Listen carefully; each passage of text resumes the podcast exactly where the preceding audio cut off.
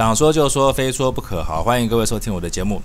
昨天呢，我做了一集韩国瑜当选总统以后面临的问题之一，就是缺电怎么办啊？那今天呢，我要来做韩国瑜当选总统以后面对的问题之二，我们的货到底该卖到哪里去？我在昨天的节目中我已经说过了，其实台湾现在面临最大的问题，第一个就是电啊。因为电二十四小时都要用啊，一秒都不能少哈。你你看那些啊，这高科技的科学园区，他们的停电要是停一秒钟，你看损失多少钱哈？所以说电二十四小时都得存在哈。所以说我现在就假设我昨天说的问题，缺电问题呢，我们解决了哈。那接下来我们就可以生产货了。好，那货生产出来以后呢，我们要卖去哪里？那现在看起来呢，哈，我们先从农产品开始讲好了。农产品大家都知道，它的保鲜期很短啊，所以说。我们从农地里把农产品收割出来以后，我们最快能够把货卖出去的的地方，一定是比较近的一些邻国哈，还有本身台湾的这些都会区啊。那我们先假如从内销开始来看的话，就说好，台北、好台中、高雄这些大都会，是我们这些农业县的他们做出来的产品最快能够赶快销出去的地方，他们农民就可以赚到钱啊。那这一部分呢，我觉得有个重点就是说，你要让这些农民的产品可以很快的卖掉。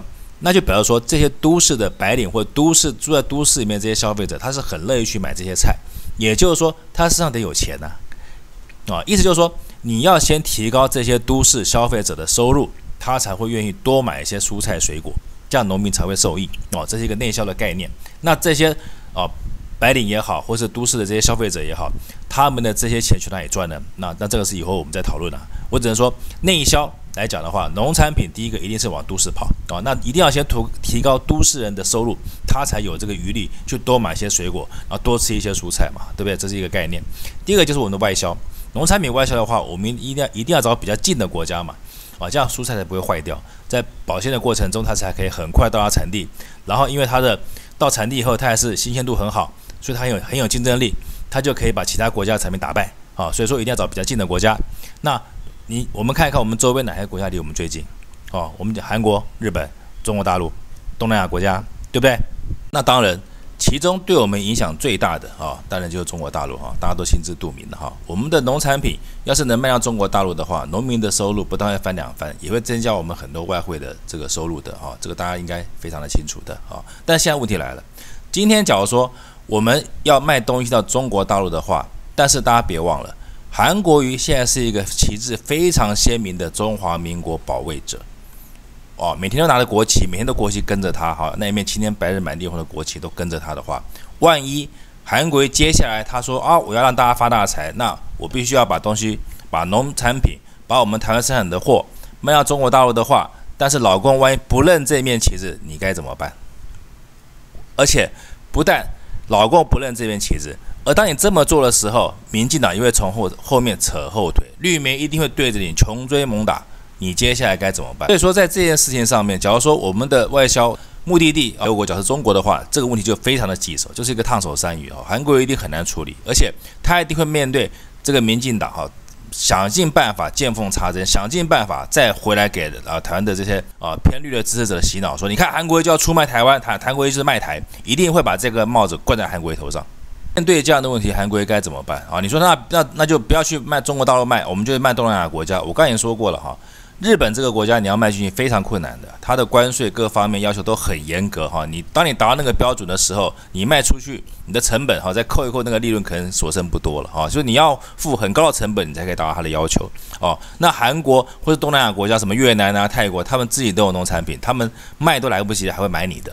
好，那也许有有听众会说，当初韩国在高雄市场不是卖到新加坡吗？好，卖哪里很厉害吗？哦，但是这个必须冷静理智来想哦。那时候是高雄市长，他东西也只有高雄市、高雄县市的东西，农产品。新加坡这么小的国家，不可能容纳所有台湾农产品的，天天给你买的哦，那买绝对是有限哈。可以做一做新闻的花絮，可是真的要支撑农民的收入，那是办不到的。而且这个时候，假如韩国还是啊。闪掉中国大陆做其他国家的、这个贸易订单的话，一样会被民进党追着打。他一定会说：“你为什么不敢做中国大陆啊？你为什么不敢拿中华民国去做？中华民国一定会被他拿来炒作，作为阻止韩国他把货卖出去的这个一个不利的条件哈。所以这个大家问题要大家要先想清楚，就是万一韩国当选了以后，他必须要去推销他的货物做外销的时候，中华民国这四个字这面旗号走不通的时候，你们可不可以接受他用其他的办法？对不对？除非你们可以接受他用其他的办法，用其他的名义啊，让这个货可以销到中国大陆或者销到其他国家的话，我觉得韩国接下来他的施施政才会比较顺。觉得我们不能再中民进党的圈套，不能再中绿媒的圈套了。就觉得说，哦，你之前说中华民国，然后现在就拿中华民国打你，你就不敢做了。我觉得不行，你不要再学马英九那一套，人家一骂你就不敢做了啊，人家人家骂什么你就不敢做什么。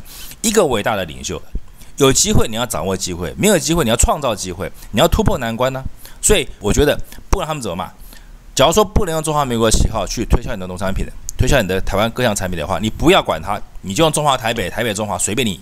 只要东西卖得掉就好了。当你把钱赚回来了，我觉得大家都没话讲了。而且这也是大家狗脸上总统，大家希望你做的，希望你能突破现状。